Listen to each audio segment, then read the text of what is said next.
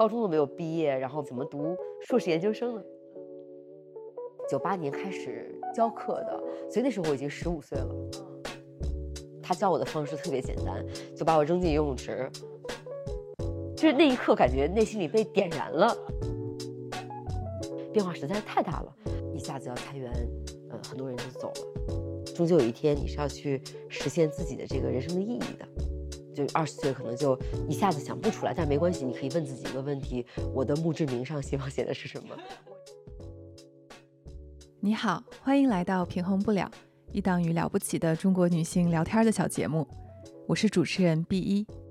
我第一次对米文娟 Cindy 这个名字熟悉是在两年前，那会儿双减政策突然出台，米文娟的公司 VIP Kid 一夜之间登上了很多商业财经新闻的头条。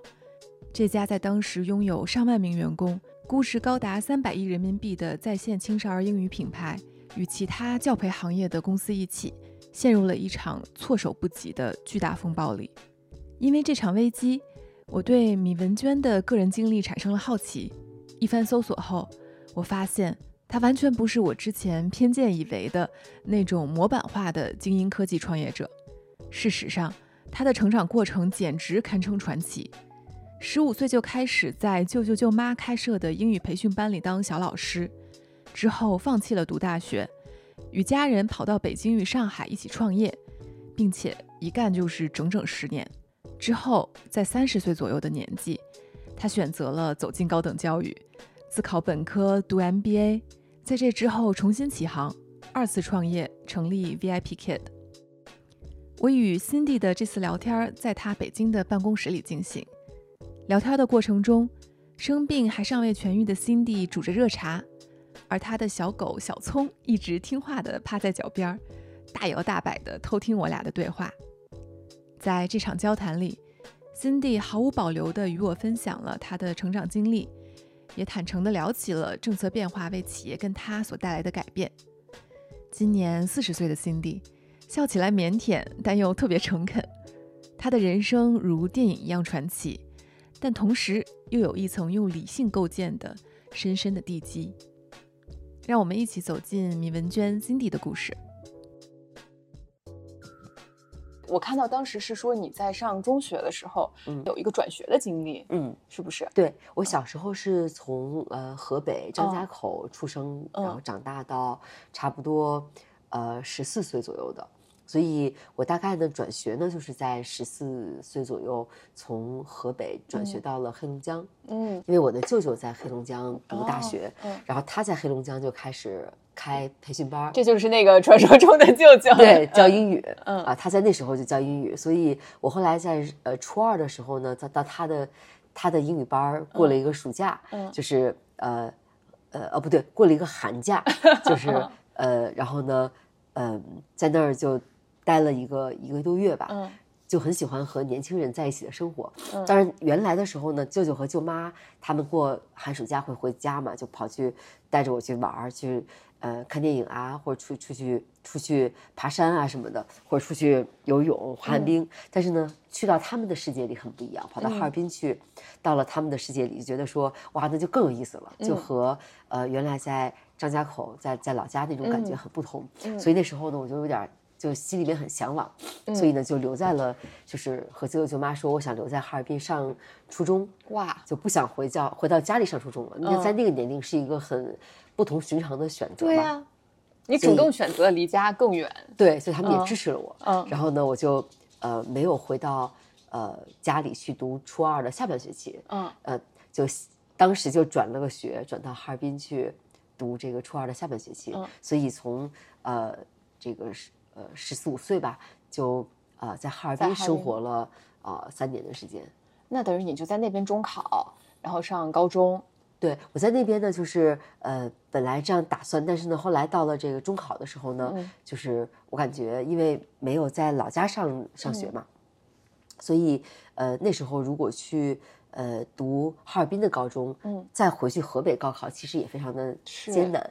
所以那时候呢。又做了一个很不同寻常的选择，就是，呃，那时候去读了一个呃国外大学在，呃哈尔滨的预科班，嗯，就是读两年之后就可以到，呃英国，对，去上大学。我大部分同学去了像英国的巴斯学院这样的一些大学，但是呢，我读的那个班呢，就是是一个高中毕业生的班。嗯，虽然我初中毕业生，但是我很喜欢读英语，所以我的呃这个成绩在这些同学里边还算不错。嗯，所以呢，后来我就读了这个这个学校，叫哈尔滨恒星外国语学院。嗯，在那边读了两年的英语的预科，有点像是英语的预科。对，就是呃，对我来讲有点像高中和。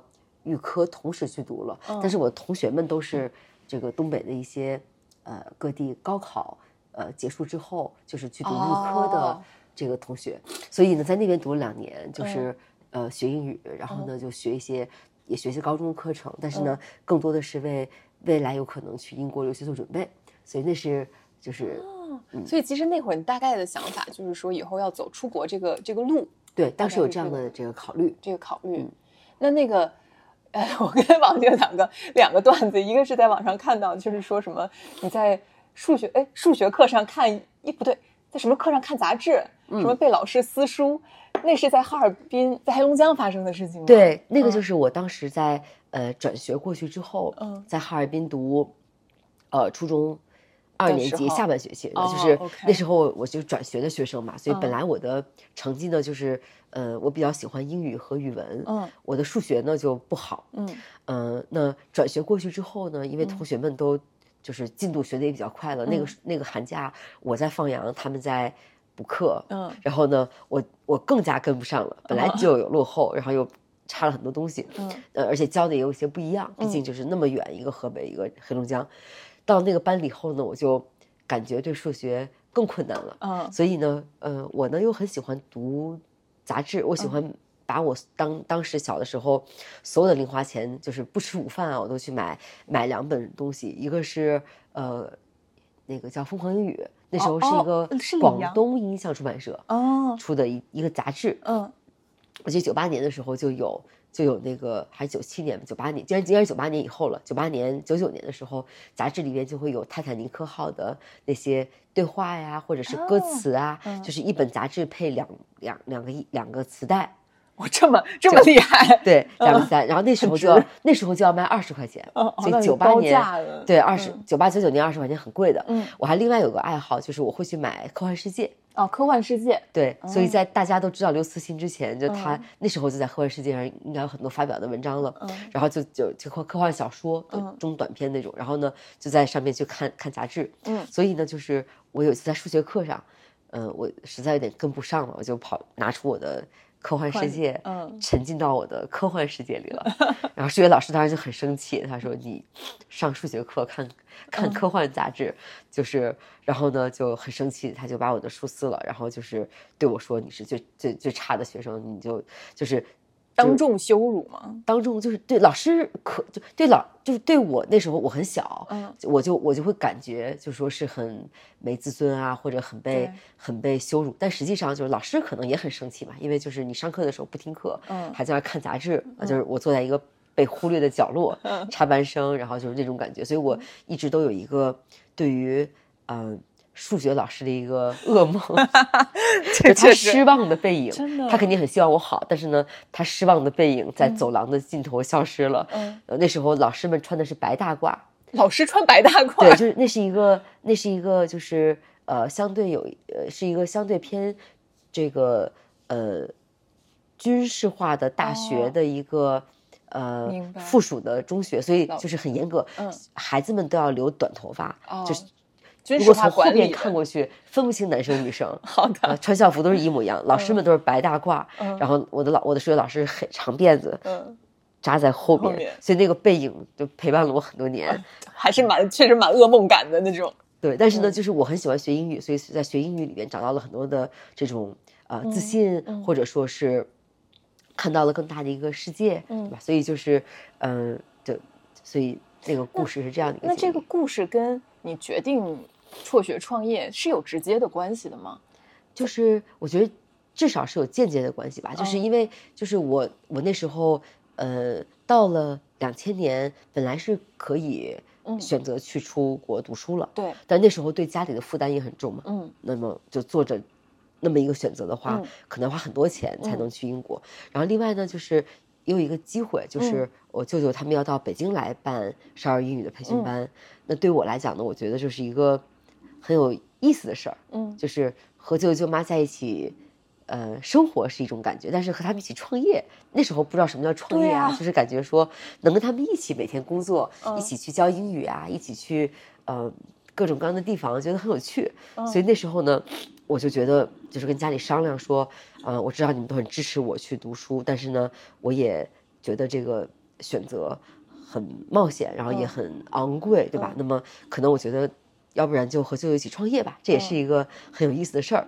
所以那时候呢，我们我们就我和舅舅舅妈，我们三个人开了一辆改装过的桑塔纳，嗯，呃，我们就从呃哈尔滨一路开到了北京。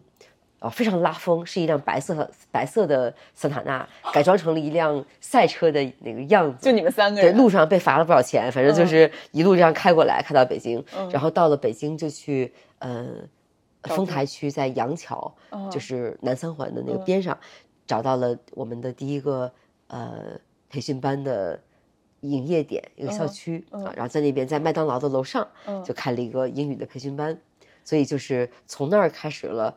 就是我全职去呃开启第一个创业的这个旅程，但在这之前呢，其实我都一直在一边教课，嗯，一边上学，嗯。啊，一边当然一边当老师教小孩子很小的三四岁的小朋友，然后一边呢也在自己去学英语，自己去上学，所以我从九八年开始的。这个周六日啊，寒暑假呀，都可忙了，嗯，就已经开始赚钱了，嗯，呃，开始赚课时费，就是教小朋友们，对，教小朋友。我记得那时候应该是一一个月一个班可以赚几百块钱吧，嗯，可能是三四百块钱，嗯。嗯，就是，嗯，那就是因为跟舅舅舅妈一起创业这件事儿，听上去还是非常奇特的，就在大众眼里很奇特的一个开始，嗯，那就是在你的家庭里，比如你父母对这件事情是。什么个状态呢？我父母都一直很支持的，他们因为就是他们呃，我舅舅从小就是和我妈妈的感情也很好，嗯，所以妈妈就一直是倾其所有支持舅舅的创业哦。从小的时候呢，就是就是呃呃和他就就很好，就是。帮他去开家长会啊，然后照顾他。他上学呢，妈妈也都很支持，全力去支持他。然后就是他要去创业，妈妈说啊，我我所有的我都给你，然后你那个很支持你。所以当时我妈妈就很放心，她一直觉得舅舅是我的一个人生榜样嘛。她觉得说你和舅舅舅妈在一起，一定是能够有特别好的成长的。他们所以他们也很支持。嗯嗯。那所以当时就决定跟舅舅舅妈一起来北京创业。嗯，就你们三个人。嗯，对，就来了。对，其实我。我学英语呢，是因为我我是八零八三年出生的。我学英语呢是从初一才开始的，就在那个年代是初一开始。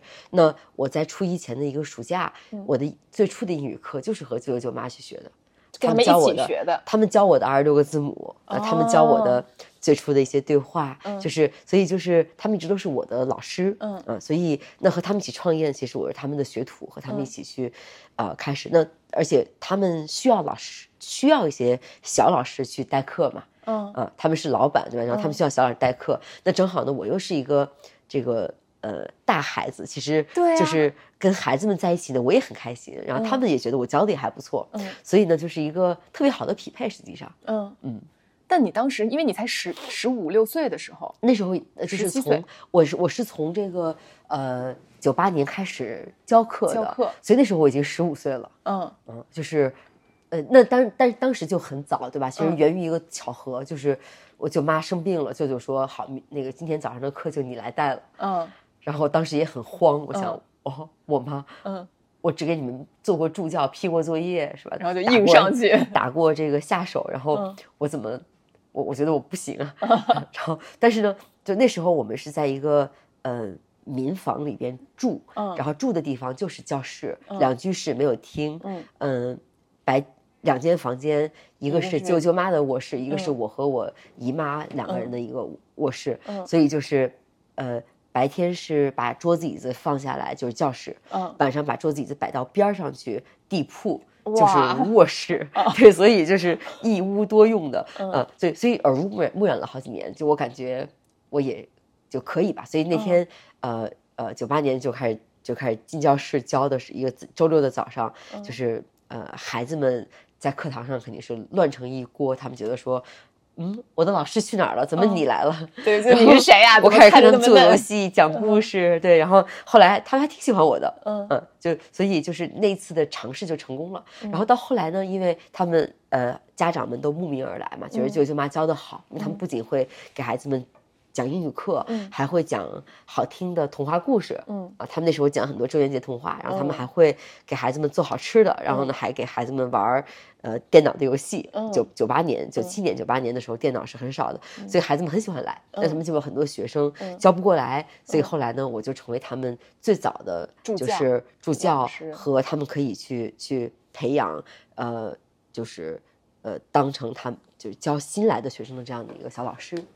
那就是，就因为听上去都是很合理，一步一步的，但就是放到这个常规的大的轨道里嘛，大部分的小朋友还是要考试、要考学，要尽量的去努力读书，嗯，然后走一个常规的道路。我不知道，就是你十几岁的时候，呃，你是觉得你是那种从小就很叛逆，说我就我不 care 那些，还是说，嗯，稀里糊涂的，就是一步步的走了一条在别人看来其实很不同寻常的道路？我觉得就是。呃，我我从小的时候，我爸爸还是一直挺鼓励我去，呃，做自己的选择的。我记得他小的时候就，我小的时候他就跟我说，比如说我需要，我决定我说我想留在哈尔滨读初二，我就不回来了。然后爸爸就说：“那你做好选择之后，可别哭鼻子，你自己想清楚了。”嗯，那我觉得我想清楚了，对我就就不会哭鼻子，对吧？然后那后边的话，很多选择也是一样的，就是我觉得还是比较，呃，跟随自己内心的这个。呼唤吧，就是我想做什么，那我可能跟大人商量一下，然后就做了这样的一个选择。那那会儿你跟着舅舅妈来了北京，当时你的想法是，因为对创业对创业这件事儿那会儿应该没有没有概念。对，但对于我来讲，因为我已经是一个老教师了，我都教了两三年课了，嗯，呃，我的周六、周日都在教课，嗯，所以到这儿来，我干的就是类似的工作，就是同样我还要教课，嗯，但是呢，只不过。就是我的学徒生涯多了一些，要多要解锁一些新技能。嗯，原来我会教课，我也会干杂活。嗯嗯，对。那现在呢，我要教课，我同时还得去招聘老师。哦。要去，甚至那时候招老师很难。嗯。我们要招了几个首师大的老师呢，就觉得大学生啊，觉得就是太宝贵了，太宝贝了。嗯。那我当时都会开着我的车去。从首师大接他们，嗯，呃，他们教完课要回通州的家里，还要送回去送他们，对，所以就是我的时间挺忙的，就是六日都要教自己的课，周一到周五还有很多很多的各种各样的工作要去做，啊，就是小到发传单，然后到这个要去培训老师，呃，到要去呃面试员工，嗯，要去就是。布置教室，嗯，要去装修，要去买菜，要就什么都做的，嗯嗯，那就是就是不懂什么叫那时候肯定没有一个什么叫创业的概念，嗯，就是说去就是做这样的一件事儿，但是因为其实你等于这在就是你们做 A B C 英语嘛，对不对？就也做了十，你在那里做了十年，对，但是。就对，但是到到北京来的时候，呃，A B C 英语，当时在哈尔滨虽然已经有了几百个学生了，但是到北京是完全从零开始，所以从零再开始，所以是一个完全从零开始的这样的一个过程。然后你就一步步的，相当于一口气，这就因为就在主要就在做这一件事业，做做了这么多年。对，但是就是它是麻雀虽小，五脏俱全。虽然那时候不懂什么叫创业，但实际上是要所有的事儿都干的，对吧？当然核心的事情是教课，但是呢，除了这个之外，很多事情都要做好，才能把这样的一件事情做好。因为我觉得很神奇，就是在十几岁，你看，我理解大部分的呃这种青春期小孩的，就是大家人生都是要考学，然后高考，呃进大学，然后再进入一个一点一点进入到更大的社会里。嗯，但你好像是就是从十几岁你就已经在一个微观的小社会里面，就是开始建立自我，然后已经有技能可以去去传授别人，其实就是已经就是有一种另外的一种途径，在很快的自我成长了。对，就是那时候白天。做这些事情，那我晚上的时候也在自学，就是晚上，我记得那时候我们几个女孩住在一个宿舍里，嗯，一个房间住四个人，上下铺，嗯啊，然后呢，我的我的那个铺位呢，在一个下铺，我就拉了一个帘儿拉好，买了一个车载的小电视，就可能只有现在比 iPad 还小，嗯，那么小的小电视，嗯液晶屏的，然后又买了一个 VCD，嗯，然后呢。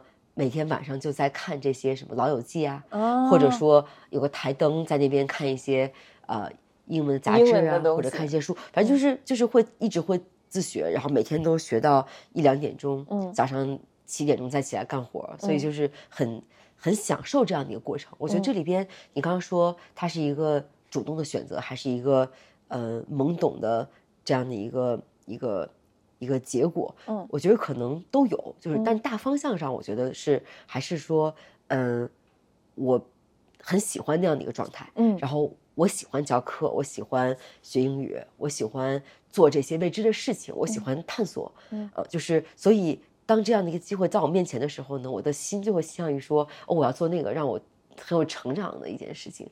我对我来讲，嗯不停的学习和成长，就是嗯我觉得生命有意义的地方。嗯那就是可能也因为各种各样的呃这样的一些因素，就会有更多的机会在我的面前嗯展开。对，所以我嗯觉得可能都有。等于从十五岁一直到之后的十年，你都一直在进行英语的授课的，嗯就是在做英语老师。嗯那这个过程中有过对这件事感到疲惫的时候吗？或者像你刚刚说的，等于你也转换了受众，对，也有在教就是新的内容，疲劳有，但是嗯厌倦没有。就是喜欢这件事儿。嗯，就是很喜欢这件事儿。好好神奇，我没有听过这样的故事。就是因为十几岁，大家都觉得默认你的主要身份都是学生，但你是因为当了老师，对，然后又就是反而可能当老师，师那个瞬间，一下子人就长大了，嗯就是多了很多责任。嗯对，然后另外就是因为学英语这件事儿对我来讲是一种探索世界的对对对方法。嗯然后呢，我也很想把这样的一种看到更大世界的体验，嗯。给到孩子们或给到我的学生们。嗯。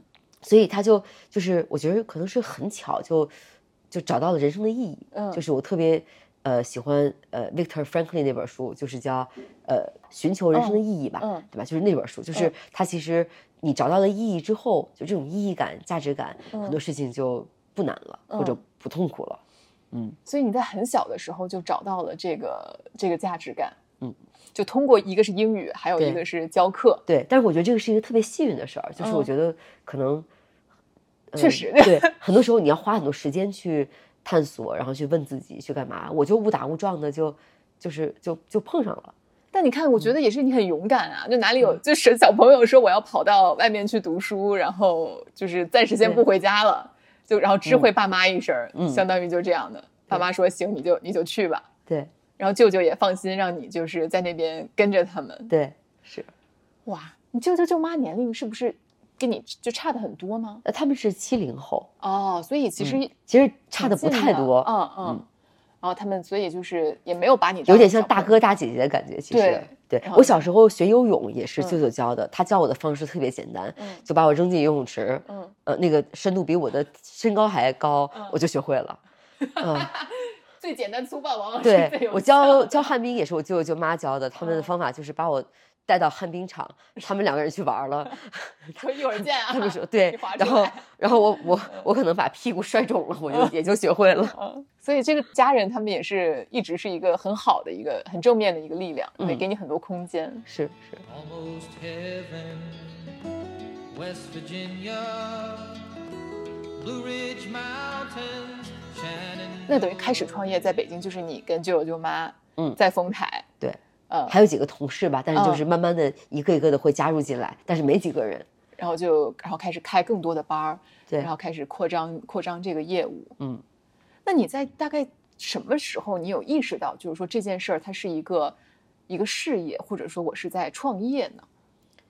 呃，我觉得真正的创业体验是从两千零三年，嗯。我到上海去，嗯。呃，开 ABC 英语上海的。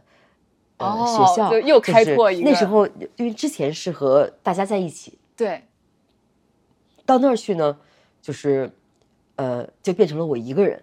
嗯。嗯，因为零三年那个时间点特别巧，就是呃是那时候是非赶上非典了，哦正好我们开业前非典来了，嗯。嗯，然后呢非典就大家就没有人愿意上班了嘛，但是呢地方已经租好了，装修好了，嗯。我舅舅舅妈那时候也来不了上海，嗯他们当时留我在那装修的，嗯。然后他们就说哦，那个那怎么办？嗯。我说要不我试试嗯啊，他们觉得反正也没别人干嘛，嗯。虽然我只有二十岁，他们就嗯说、那好吧，你试试吧。所以我就在上海，呃，徐家汇，呃，徐汇区嗯最繁华的那个，还是比较贵的一个办公楼里边，嗯嗯，就是开始了一个一个相对独立创业的旅程。你就在那儿租了个因为已经租好了，已经已经装修好了。那个地嗯。方的租房子是呃舅舅妈租的，但是装修是我在那儿盯了几个月，嗯。嗯，就是去买大理石啊，嗯。买地毯啊，嗯。买门啊，就各种就弄好了，嗯，呃，就是非典非典来了，然后呢，我就开始干了。那就是怎么干的？当时又有非典，然后又有非典也，嗯我记得时间没那么长，对吧？就是但是呢，影响一直都在。但是那时候就开始最简单就是招生嘛，对其实就需要运营招生。那么招生，然后正好我也会发传单，嗯我还会讲课，嗯，会发传单，这是非常重要的技能，最重要技能就 是个做市场的过程。然后会讲课就可以就可以把学生留下来。天呐，嗯，又会发传单，又会讲课，我觉得这就是最基对本，的。然后但是后来的时候就可以打广告，可以在、嗯在那个呃申江购物导报上，上海当哦时嗯很、对知名那个体打，或者或者是那个什么呃某一个某些别的报纸打一个半版广告，就会嗯来很多个电话打进来，嗯所以慢慢的就把这个业务发展起来了。就是本来呃按理说我只有二十岁，不可能承担这么重要的岗位和职责的，嗯但是因为一个。这个机缘嗯巧合的一个瞬间，嗯我自己也站出来说：“我来试试。我嗯舅也很勇敢说：“那你就试试吧。”那后来做起来了，嗯啊，就是那就我觉得从那时候那段时间开始，真正的开始要去呃承担一个管理者的职责，因为要去付房租啊，要发工资对啊，嗯呃要招那么多学生啊，就是很多责任就比原来做老师嗯只是教学生的责任嗯变得更大了。嗯，这些责任在一起的时候，就会让一个人更快速的去成长。那你代课是一直到后来，因为我理解你二十多岁就是一直在负责 A、B、C 的各种的事务了，对对那你就也还一直在教课吗？，对，就是能教的时候我一直都教，嗯，嗯。然后不教的时候，就是所有的运营管理的，对，的但我一直没有没有没有离开这个教学的这样的一件事情，因为我觉得它嗯是一个教育产品的核心，嗯就是用什么教材，然后怎么去教，谁来教，嗯就是类似这这一系列的东西都是我最一直最最最最感兴趣的。就是跟课程相关、跟内容相关对的。嗯，那你们当时等于扩张也是不是也挺快的呀？对，到到嗯呃我去读 MBA 之前，嗯呃 ABC 英语有差不多两万个学生吧，哇，那真的涨得也是很快。对，就是有呃以北京为主，但是其他地方也有一些门店，嗯就是呃算是一个线下的这样的一个直营的呃这个连锁的这个学校的品呃培训班的品牌。我还在想你刚刚说你跟舅舅妈开着白色桑塔纳来是那个叫什么南下北京的这个那个画面，然后一下子其实这个事业也长成了一个在千禧年前后还挺茁壮的一个、一个事儿。嗯哼，然后你的二十多岁基本都在都在这件事情里。对我大我大概大概是这样，我是一零年去读的呃 MBA，对一零年读的长江商学院的 MBA，嗯嗯，就这里边我觉得比较关键的时间点呢是在呃零五零六年的时候，零五零六年，我觉得那时候呢，好像呃当老师了，然后也做了运营了，嗯我就在想，哎，那接下来我还能做点什么？我、嗯我能做什么样的一些改变、成长？能不能交付更好的产品和服务？嗯我突然感觉好像知识，嗯呃，自己的认知能力有很多地方，嗯呃，天花板嗯，就已经碰到了。那我嗯怎么去怎么去改变？所以那时候我花了蛮多的精力去说服我的家人。嗯就是请他们放手让我去读读书，哦，就跟舅舅啊，跟家里人说对他们会反对说，蒸蒸日上的时候，你脑子坏掉了吗？为什么要去读书嗯啊？就是，但是我跟他们说，我觉得，嗯，我我在已有的世界里，也想不出什么新的方法，但是呢，突破我认知的东西我又不会，所以有一嗯。天我在发传单的时候，嗯。就是就是零五零六年在上海的徐家汇地铁站嗯。发传单，我当时印象很深刻，就是我我发出去，发传单是个很专业的活儿，实际上就是你要、对，首先你手里要捧好一堆，对吧？然后又嗯。不能特别多，特别沉，特别少，一会儿就发完了啊、就是太多了也不仅沉也很吓人，别人也觉得你在发什么东西，所以你要拿适当的数量。然后同时呢，呃，那个因为地铁站里边大家上班的那个时间的时候很匆忙的，而且是一个人接一个人的，对，嗯，所以呢，那你发的时候要跟别人有一个适当的眼神接触，这时候被拒绝的概率就会相对更低一点。一定要跟对方对视上。要有个对视，对，嗯而且呢，最好就是，呃，如果前面的人接了，后边的人就更倾向于接，他会好奇到底是什么。哦嗯如果你一直被拒，可能后边的人就会觉得这什么东西，我肯定也不哦要。这个很重啊，所以你要要选一个相对这个看起来会感兴趣的，面善一点的去迈出第一步，但是有一天我这个这个在一个书摊儿旁边地铁站的出口那里嗯。发的时候，我像往常一样递，然后呢就是被一个呃女孩就就是用手拍了一下，那个传单扔掉在地上了。嗯。啊，然后一摞都掉了，嗯，就有有有一点小心碎的瞬瞬间啊，但是我觉得还好，就因为这种场景也是很多见的。嗯。但是呢，我去捡传单的时候，嗯，抬头看书报摊上的杂志，对，看到某个杂志的封面还是封底，我记不清了，是呃长江商学院的广告，然后就是特别有戏剧性的一个场面。这太电影了对，就 是那一刻感觉内心里被点燃了。啊！嗯，想就是我，哎，我是不是可以去读一个商学，读一个就是 MBA？嗯，就是好像未来在那儿，对，好像在那儿，出路在那儿。我后来想了想，哎，好像也没有高中都没有毕业，然后没有这个呃学、本科学历，怎么读硕士研究生？对，嗯所以那时候我就开始想，我不管，我先第一个跟家里商量，对吧？然后同时呢，我要去自学考试，嗯把我的呃各种学历要搞定。嗯呃但自考是个很难的过程，因为要不上课，然后直接考试，还得拿学士学位。嗯呃，通过率其实是很低很低的。嗯，嗯，等于说我要一边创业一边完成这样的一个过程。对，但但是我觉得更难的不是考试，是跟家里的沟通。但嗯。是考试呢，我我那时候是零六零五零六年开始考嗯。专科，然后开始考本科，科它是要分开考的，每一、嗯。每一个级别都是十几门课，嗯还要学第二外语，还要去。呃，我记得零九年的时候，我去申请长江商学院的时候，嗯我的专科已经有，但是我的学士学位还没下来，本科没考完，嗯。呃，然后也没考 GMAT，嗯，然后长江的 MBA 呢是一个全英语的项目，就哇，幸好我你选了一个真的是要把这些关都补齐。幸好我的英语不错，老师觉得说啊哇英语很好，但是呢他说你没有学士学位我们是不能录的，嗯。啊而且你要考 GMAT，我说那没关系，你给我一个呃有条件的录取呗，嗯就是叫 conditional offer，对。对呃我考不过，反正你也不会录我。对，学校学校对我也很，我觉得也很好，很有嗯缘分。啊、长江就说好，那给你个 conditional offer，嗯。呃，GMAT 不能低于六百、所以我是呃后来就拿着每天拿着一大壶咖啡到图书馆。搞了十天突击，嗯把 GMAT 考了个六百一，可以妥了，踏实了。对，嗯另外就是，呃，又花了一年突击，什么第二外语啊，呃，毕业论文啊什么的，在长江的入学前拿到了学士学位。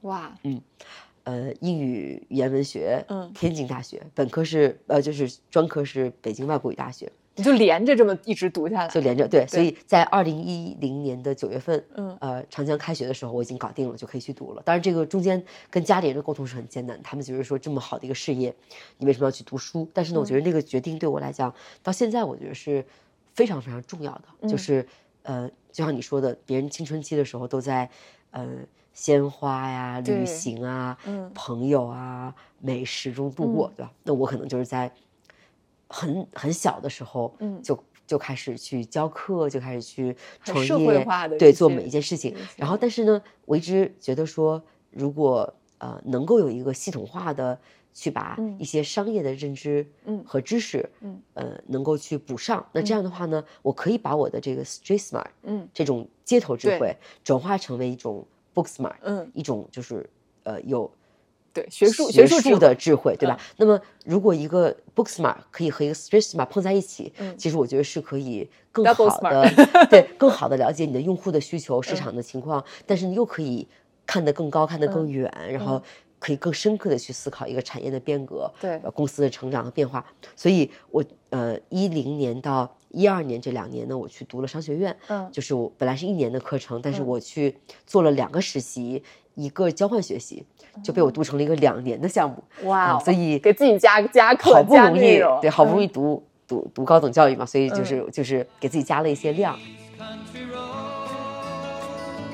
take me home to the place 在那段时间内，我觉得对我帮助很大的，呃，是长江的刘进教授。嗯刘教授是我的论文导师。嗯他就他就他看完我的论文，嗯然后呢，我论文应该写的大概是说，就是呃，一个线下少儿英语品牌的产业升级一些嗯战略选择应该怎么去做。他嗯看完之后就说：“哎，我建议你重新创业吧，勇敢一点。对，长江是一个创业的土壤，这么多校友都在创业，嗯那你既然有这么好的想法，又没有办法推动现在变革，那就不如从头开始，嗯成功失败都不重要，重要是要这样的一个体验。”我听完他的话呢，那个去沙漠就就是就开始走戈去壁了 MBA 沙、嗯 MBA 有一个 MBA 的学校的一个戈壁，对对不是那个不哦是那个念不是那个 MBA 的嗯戈壁，对嗯，去的是 MBA 的戈壁，走了三四天，嗯啊，回来之后呢，就决定说我还是要从头开始去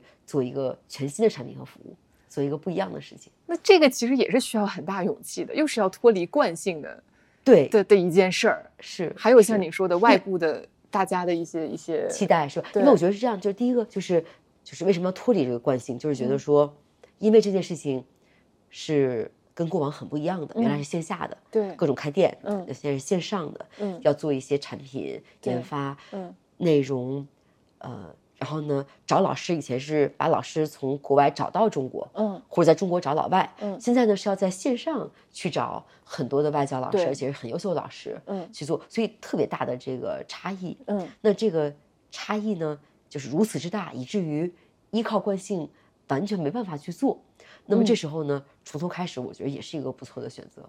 那等于是你先有了一个目标，你说我想要，我就是很想要完成那个创新也好，那个嗯。升级也好，因为我太想要那个目标了。我记得在创业课，就是嗯。叫 entrepreneurship，、对，嗯。里边有一个作业呢，就是呃 elevator pitch，、嗯。一分钟的电梯演讲。嗯。呃，我当时写的一个 idea 就是一个大概这么个东西，就是嗯通过互联网让呃学生和老嗯。师在线上视频嗯。学习。嗯，呃但是，一二年的时候，嗯，还没有，那时候只有 Skype，对，有有蓝色的有没有 QQ 视频我都记不清了，但是呢，一定是没有 Zoom 的，是那 Zoom 还都是很多年以后的事情了，所以嗯那时候听起来是一个比较这个呃，就是 out of the box，对，就网速还没跟，上呢，就是比较比较比较不靠谱的一个嗯想法。嗯对。但是呢，回来之后我就对这个想法，我觉得我很喜欢，因为我觉得这样，呃，它是能够，就是有点像一个马车和汽车的差异，它它就是一个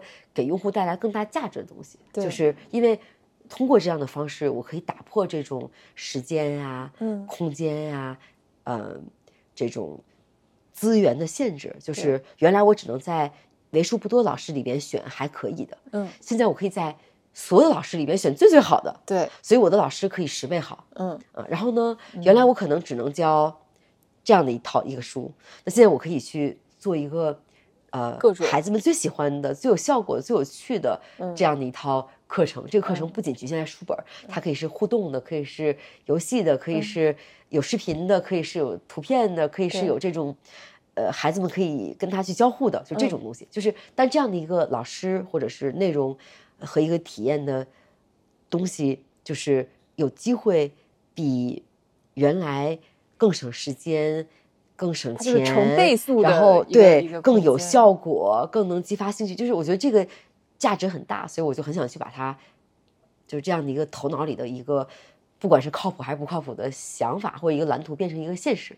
但你当时也想过说，在原有就是现有的这个环境里，就是在当时的家里面的这个事情里面，也许可以用它来生长出一个新的可能性。是因为逻辑上你你会觉得说，那我如果都有两万个学生了，对现有我是不是可以升呃级提供一个附加的升级的，是吧？对那是不是更容易？但是后来发现，就是呃，个人的惯性很难，那企业的惯性可能更难，组织的惯性会更难。嗯嗯，那么如果想在组织里边做一个惯性的摆脱嗯和重新的这样的一种创新的话，需要这个管理者有更大的勇气和更大的智慧。嗯那时候我还太年轻了嘛，嗯。我还没有嘛。那那会儿你跟就是还是要跟舅舅有一些 battle。对，有啊，就是，但是从舅舅角度，他也会觉得说，你创新做一个新的事情，别到时候事儿没干成，钱花了不少，是他一定会有很多的顾虑，我也能理解，对吧？嗯所以就是，但是那时候我觉得就是，呃，我做的一个选择就是，那就干脆从头开始，开始，然后嗯成功就成功了，失败了也不后悔嘛。那那会儿其实你也才三十岁，对我那会儿已经三十岁了，不是对，是因为我觉得你社会化的特别早，嗯所以就感觉已经经历了很多很多的，因为有一直有这么多年的一个一个事业的经历了，然后又回到学术界，然后进行了这么多的滋养，看到这么多可能性，然后又决定说我要独立出来重新创业了。嗯那会儿那就是做下这个决定的时候，你首先肯定还是要面对一些身边人的，也不叫阻力吧，就是一些质疑。就还好，我觉得就是我最大的这个呃担心就是我是不是呃跟这个我的我师傅呃我我一起嗯创业的舅舅、跟他有一个比较好的沟通和交代，嗯那么这事儿我就沟通好了，嗯那我就可以很呃、嗯没有顾虑的去去做我喜欢做的事情了。其实别的别的担心我倒是没有的，那他就说，那你要不你就去试试吧，我看你行不行。差不多吧。当时肯定是很不理解，但他当时可能我也我觉得也有一层担心，就是啊、这个小朋友自己要去做一个新的啊事情了，对会不会失败的很惨，对吧？就是嗯他肯定也会有这样的担心，嗯但是呢，就是我觉得到最后他还是呃给了我祝福吧，就是嗯嗯我觉得我现在对你求学这个经历，我也觉得非常非常神奇，因为我其实下半年我也要去读书了，就是我要去港大读一个呃 journalism 的一个 master。哇，祝贺是全日制的吗？，对，而且这是我人生的第二个 master 了。就是我读上一个 master 的时候，我就像我之前是那种小朋友，就属于父母觉得你还是要完成这些学业，所以就在国外一直读。但这一次是真的是要自己选择要去读这个全日制的书，然后自己要交学费，然后然后我就意识，因为我最近就老在思考这个问题，就是说嗯当你。当你成年以后，可能尤其是在三十岁左右，再去读读一个全日制的一个一个书，可能你呃，尤其是你是非功利导向的，你不是为了去就是说我要怎么样实际的进阶，可能真的，也许你会收，我会告诉我自己，也许我能收获收获更多。一定的，嗯。一定的，因为我觉得我三十岁左右读书更清楚自己想要什么。对，对，因为大家说了一个企业最大的瓶颈是 CEO 嘛，嗯对，对吧？所以就是如果嗯、我们找到了一些人生的意义或者目标，嗯。那可能很重要的一个问题是我的能力、或者我的经验、我的认知、嗯我的学习能力、嗯能不能匹配嗯这样的一件事情。所以不断学习和成长，我觉得是个很重要的议题。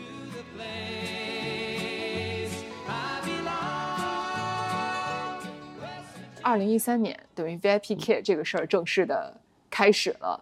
对，在二零一三年的年底的时候，嗯正式的开始了。就在开始之前呢，就是我其实也花了小半年的时间去做行业调研啊，对去了解目前，呃，都有什么在线教育啊，就嗯在线教育怎么去，它的这个呃，就是呃，用户的角度的这种体验都分哪些重要的环节，嗯产业链上都有什么样的公司。最开始的动作就是、呃，先是。找人，找然后同步呢也很幸运，创新工厂是我们的第一个机构投资人，嗯就投了，我们就找找到了钱，所以就开始做了。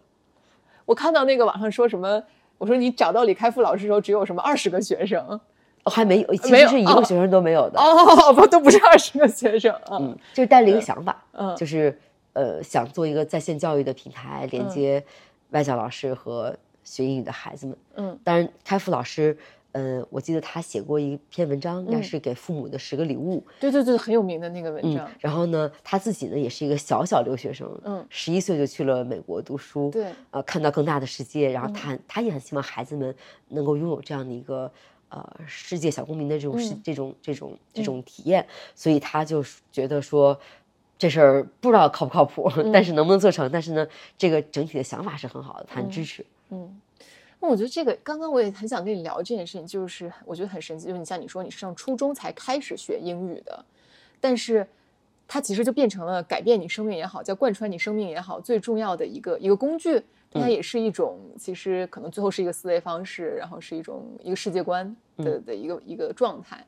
但你当时等于你很小的时候第一次接触英语，你就就为什么这个事儿那么那么吸引你？毕竟学一个外语还是基础还是挺繁琐的。对我觉得学学外语，其实它里边有它的语言的部分，对，呃，更重要的其实是文化的部分。嗯嗯嗯，那么语言本身其实挺像数学的，就是是它有很多的规则、规律对，然后要记一些东西，但是那部分我觉得可以学得很快，嗯对吧？但是呢，当到了文化的部分的时候，比如说我记得我学的第一首英文歌，嗯呃，叫《Country Road》，哦，那个那个 Country road，对，Take me home to the place 嗯 I 嗯 belong。嗯然后就是当学一些呃，你学语言还要学学一些文章嘛，或者是阅读什么的。嗯。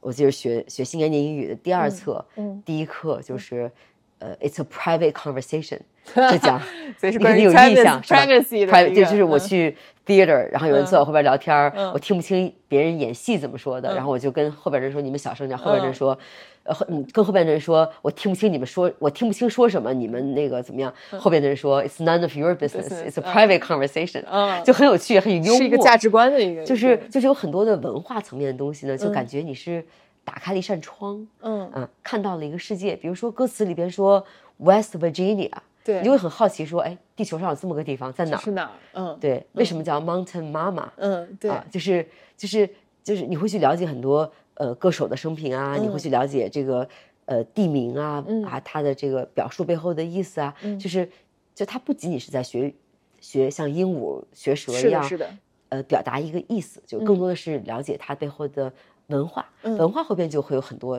其他东西了，嗯所以我觉得这个过程是很有趣的。那它还有很多的知识，因为你嗯学、学这些东西的时候，不仅仅是你还得了解一些，对不管是学科的知识还是嗯领域的知识，嗯才能读懂一些东西。嗯所以慢慢它变成了一种，它不仅是一种工具，它是一种桥梁。嗯嗯，就就是它是可以彻底的改变你的思维方式和，毕竟互联网上百分之五十几的，是百分之还百分之六七十的信息都是英文的信息嘛。嗯啊，所以就是这个，就是你的信息获取的能力啊，嗯呃，然后就是各种吧，我觉得就学语言的价值，我觉得是蛮大的。所以对我来讲，就是就是它不仅仅是学把它作为一种一种工具去学习嗯的，其实现在回头想，如果不是因为接触到英语，可能后面也不会有这一系列的，对。一定不会有有这这一系列的的经历。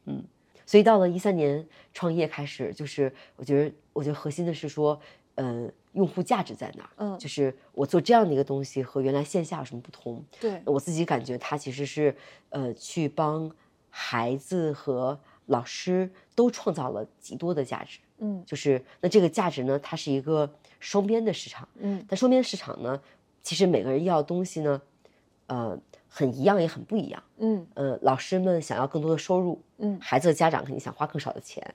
对，永远是这样嗯的。，然后老师们想要更灵活的时间，孩子们想要更也想要更灵活的时间，嗯嗯，然后呢，孩子们想要更高的质量，嗯老师们呢也想要更高高质量的工作状态，对就是嗯可能能够稍微省一点心啊，对嗯吧？干嘛的？所以整个他就就是有点像一个不可能三角，嗯。而且是一个双边不可能三角，嗯。但是呢，这里边的共性呢，其实就是呃。平台可以做的事情，就比如嗯。说，他们都想要更便宜、更更更更老师要更高的收入，孩子们更高的更更更更低的价格。对。那相对的，因为正好存在这样的一个信息差，嗯。就是呃，在当地的老师都很贵，对，但在那个海淘老师的话都很便宜。便宜，嗯啊，其实老师们要更高的收入是可以实现的，嗯因为家长们哪怕花一半的钱，嗯他们能给的收入给到老师也是是更高的，更高的对吧？那么都想要灵活的时间，那么嗯就有一套有点像呃 Airbnb 或者是 Uber、滴滴的预约系统，嗯就都能实现了。对，你大家可以选自己的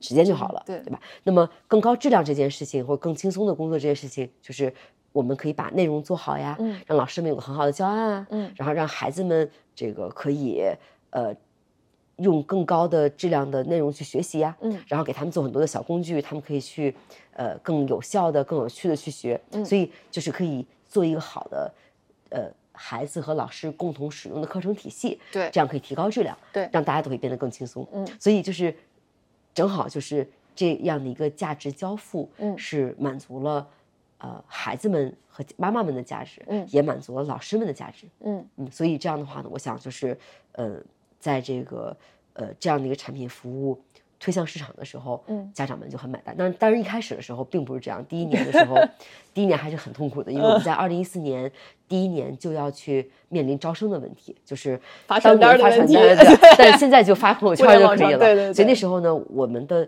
第一个到第四个学生，嗯。到第一个到第三个学生都是创新工厂的啊员工，嗯。呃，他们的 CFO 的小朋友，friends and family，对，然后嗯他们的这个法律呃，就是总法的 这个嗯。小朋友，还有就是呃，我的联创的好朋友的小朋友，这四个小朋友是我们第一笔第一批学生，嗯，第一批学生呢，主要就是要呃看一下到底能不能跑得通，就是嗯。孩子们认不认可呀，妈妈们认不认可呀，嗯。老师们能不能做一个好的交付啊？嗯。现在我们不管用的是一个 Skype 还是一个呃、嗯。QQ 视频，还是一个第三方的一个什么小软件做音视频通话，对。能不能有一个好的体验？嗯。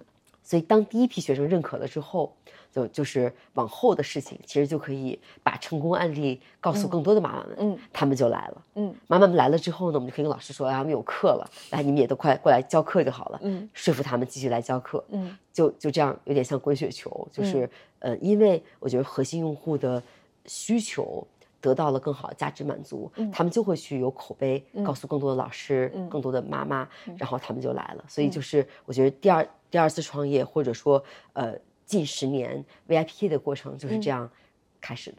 那就是在最开始那几年，就是到哪个时刻或哪哪一个某一个 moment，你觉得说这个事儿也许因为你之前有一个设想嘛，就它是可它是成立的。我，觉得在一四年就把这个设想去验证了，因为有了四个学生，我们就把这个孩子们上课视频嗯。发到朋友圈，对。然后说他们是这样学习的，你们要不要来试一试？嗯。就来了几十个新的小朋友，嗯。然后呢，到了年底的时候，我们就一百个小朋友了，嗯。所以就是有点像初步验证商业模式嗯。啊，就是初步验证了这样的一个产品服务的模式，嗯。和商业的模式是可以跑得通的。嗯那么到了一五一六年，嗯。就开始有几千个学生了。当有几千个学生的时候，其实已经是一个，就是虽然是小众，但是呢，开始出圈的一个产品了。嗯。所以到了一七一八年的时候，就好多好多家长嗯开始选择这样的一个产品和服务，就跑得非常非常快了。嗯，你看你这么一拆解，其实从四个到几万个，其实就是一步一步的，它就是都是可以实现的。嗯，但是我嗯觉得它的核心的这个要点就是说，一定是超级用户的思维，就是要去用一个比原来好很多的产品和服务嗯满足用户的需求。啊啊，提供用户的价值。如果我做了一个新东西，跟原来的没什么差别，嗯用户为什么要选择我呢？对，一定是我做了一个新东西比原来好很多。显著的好很多。，嗯当然可以定义好是什么，嗯是更嗨，小聪，是更是更是更便宜，还嗯是更优质，还是更呃快的交付？对就是可以定义这个好，但这个好越好，用户选择你的概率就会越高。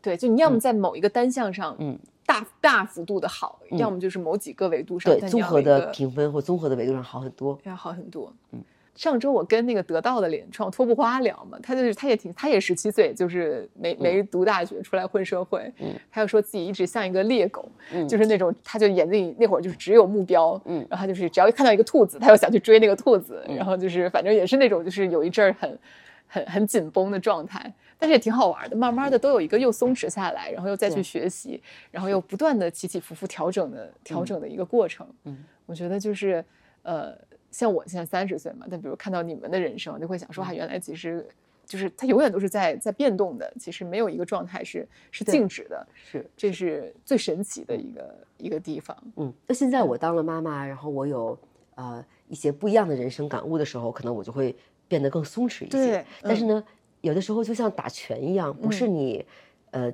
肌肉紧绷打出去力量是最强的，很多时候反倒是先缩回来，对有一种松弛感，嗯再打出去的拳、一嗯定是更加能够去 KO 的。对，就你永远也不知道。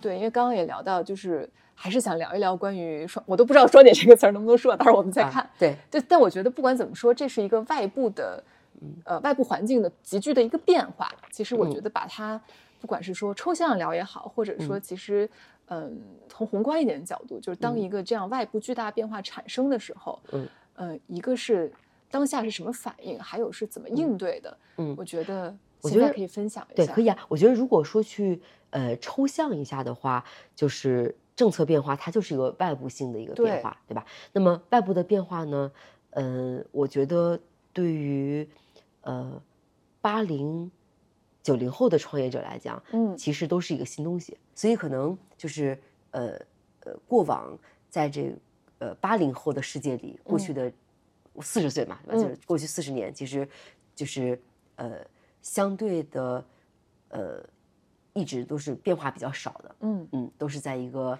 全球化的这样的一个历程中的，嗯。那一下子就是呃外部有很多的变化，变化来的时候呢，因为变化实在是太大了，嗯。那么呃二一年的七月份到现在正好两年的时间，这两年呢其实也是我觉得可能是人生呃成长或者要去承担责任最快的，最为对最为快、最为多的成长或最为重要责任啊承担的一个过程。那一方面呢，就是对于呃我们的业务来讲的话，对。员工呃就是一下子因为主营业务就不能再做了，嗯。所以主营业务一下子要被停，一下子要嗯。停止。嗯。那么嗯，这一点是完全没有想到的。那么嗯。突然一下子停止主营业务的时候，就面临着要去很多员工，我们嗯是没办法去支撑大家的，所以就是一下子要裁员，嗯呃，很多人就走了。但是嗯我们的团队还都是挺理解的，就嗯是大家觉得也都是一个政策变化，对吧？那嗯么呃，找到一条出路就好。嗯所以就是那时候呢，呃，第一个冲击就是，呃，要嗯从大几千人的规模，就基本上是万人团队变成一个千人团队，团队对，对一下子的这个冲击是非常非常大的。嗯那么第二件事儿呢，就是要去应对嗯，外交那一侧，对，那那他们一下子就十万人都失业了，嗯。嗯。他们也是很大的冲击，他们。也很依赖这份工作，不仅仅是财务上的，还包括精神上的。嗯。啊所以就是怎么样让他们能够正确的看待这个问题啊，然后燃起一些未来的希望。对所以我们也做了相当多的工作去跟老师嗯。们沟通。嗯。最后最重要的就是，呃，这这么多信任我们的家长，嗯。我们怎么样去，呃，跟家长有一个交付，对有个交代，嗯。该退费的，或者说我们没有这个能力去，嗯。呃，退好的要去做这种兑换课程，嗯。就是我们想尽一切办法，嗯能让孩子们的英语学习继续下去，嗯。然后呢，能够有一个好的交代。所以就是整个这个这个过程去应对起来，我觉得，呃，最核心的一个事情，我觉得是对于宏观的嗯。变化的这样的一些一些一些认知，嗯。对，所以这个过程中就是，呃，很痛苦，是。呃，一下子长大了，就是一下子对，然后呢，就是一个企业一下子也就就是可能经历了那个青春期，呃，进入嗯到了成年了，就是就是到今天的话呢，就是呃，我们还有很多家长，很还有很多老师，还有很多员工，那我觉得是一个呃，可以把一个呃使命延续下去的这么一个嗯。一个一个新的起点吧。嗯这种外部环境的变化，有的时候也有点像突然生了一场很重的病的过程，嗯就是那这个病是轻还是重，是快还是慢，其实嗯并不是你能控制的，对对吧？但是呢，你能不能做好一个思想准备，或者说，呃，就暴风雨总归会来的，嗯只不过是快慢轻重我不知道，但是呢，我会去从认知上嗯知道，就是会发生这样的一些变化，嗯对吧？就是那么，呃，然后呢，我觉得很重要的是问自己，我是不是还要坚持这样的一个使命嗯和愿景？嗯这件事情是不是还是真正有价值的？对然后我愿不愿意为之再奋斗二十五年？对吧？就是当这些问题变得很清楚的时候，嗯其实就可以化繁为简了。那你也有过问自己这个问题的的时刻？嗯，当时这个答案是一直都是肯定的吗？对，，一直都是特别肯定的，特别肯定，从来没有变过。嗯，嗯就是说我还是要坚持这个使命，对，这还是我最想做的做的嗯事儿。嗯，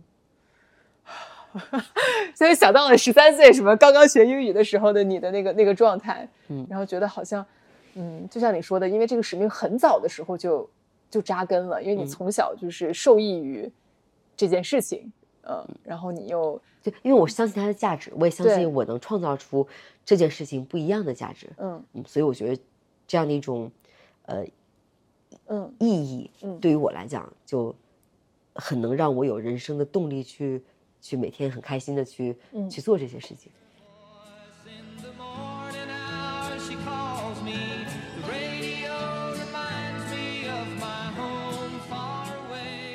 那就是，呃，因为今年 Cindy 你四十岁了嘛，然后我们就我想最后再聊一聊你作为一个个人啊，就是当下还有未来的一些一些状态，就公司之外的。但我知道你的公司其实是，其实也很难去说怎样做一个做一个剥离。嗯就是比如说现在的你，呃，对于现在你来说，工作在你生活中，你是它占的一个比重是什么，或者说是是跟你的生活是怎么样的一个关系呢？嗯，不就是可分割，对不可分割，还是占一个 很紧密纠缠。，对占的占占的比重跟原来没什么变化。嗯就是我觉得原因是，嗯、今天又有一个技术的变化，对，在一个 AI 的时代，我们怎么样做一个 AI 老师？怎么样做一个 copilot？就是有太多的呃新的新的创造可以被做出来。嗯所以在这个点上呢，就还是会说，那好，哇，我作为一个创业者，我好激动，突然我怎么样去做这样的一件事情？就嗯所以我的呃人生和工作还是非常的紧密的 关联在一起的。嗯，但是就是你会花很多，现在又因为有很多新的东西需要去学习，嗯，所以可能就是在当然日常的运营啊、公司管理事务之外，嗯你要花很多时间来做这些新的学习。对，我会花很多时间做新的学习。对你来说，但是比如说我也有一只小狗，对，所以我也会。他现在在我们旁边，对，和他在一起就就很开心吧。然后呢，嗯，我有两个小朋友，那我也嗯会呃要花花时间跟孩子们讲绘本，嗯啊，所以就 是讲课的功夫嗯用在了跟孩子们 就对，又从头来了，对又可以，我也很享受，他们也很喜欢。嗯然后呢，我也会呃花一点时间给自己的这个，比如说我我最近呃比较喜欢吉他，嗯所以我也会呃买一把吉他，找一个嗯老师，嗯偶尔练一练，也挺开心的。那比如，如果现在啊、你跟面对今天，比如我想象中二十岁出头，他可能在世俗的这个道路里刚进入社会，他在纠结我是要去打工，还是要自己创业的、嗯的年轻人，嗯呃，问你有什么虚头巴脑或者很很脚踏实地的建议，你嗯会第一反应会跟他说什么样的一些一些建议呢？哦，我会，我我觉得我会有两个建议吧。第一嗯个建议，我觉得就是，呃，可以去读一读，呃，《寻找人生意义》这本书。不是这本书，by Victoria。，Victor 呃 Victor Victor Frankly，嗯，好，Vic Victor，我我一会儿查一下这本。好，我到时候这个把它把它写出来。对，就嗯这本书叫什么？就是寻找人生的意义。，对对，嗯那本他是那个一个精神疗法的一个创始人，然后嗯他、呃是一个心理学家，应该是，嗯然后他呃当年是在一个很恶劣的环境下，嗯集中营的环境下、嗯幸存了下来，嗯然后他在那个最悲惨的时候，每天都在问自己我人生的意义是什么？那人生的意义让他活下来，嗯对，所以我觉得那个那个对我的启发很大，嗯就是就是那本书，我觉得会去，然后不管做创业还是去求学，还是去工作，对可能就是也不着急，嗯坐在那儿马上得想出来才能去做选择，对吧？但是嗯我觉得至少内心里有一个种子，就是、呃，我我想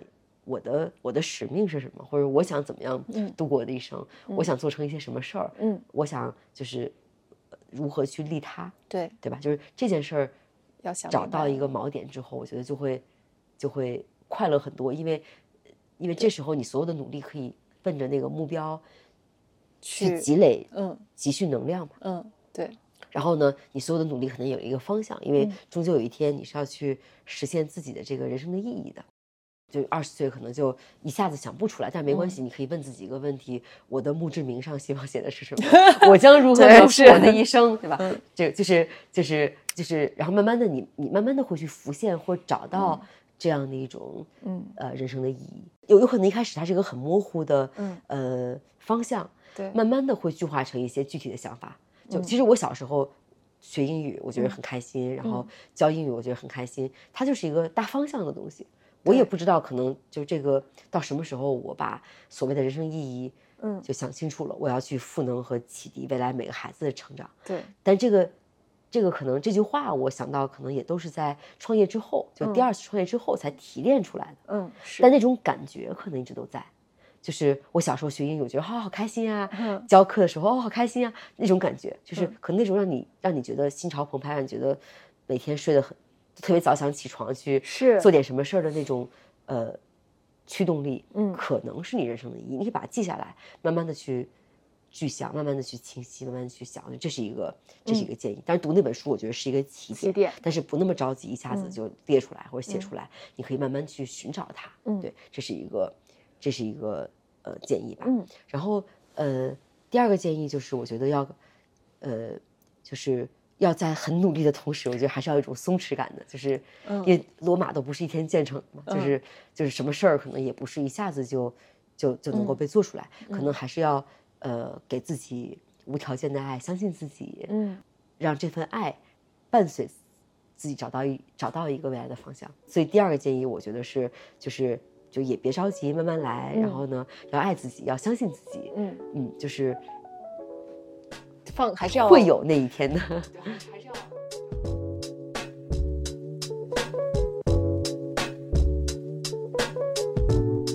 感谢收听本期《平衡不了》，人生跌跌撞撞，平衡不了也很好。希望你喜欢本期米文娟 Cindy 的故事，也希望你能够如她所祝福的那样。找到人生的意义同时爱自己。我是 be 咱们下次见。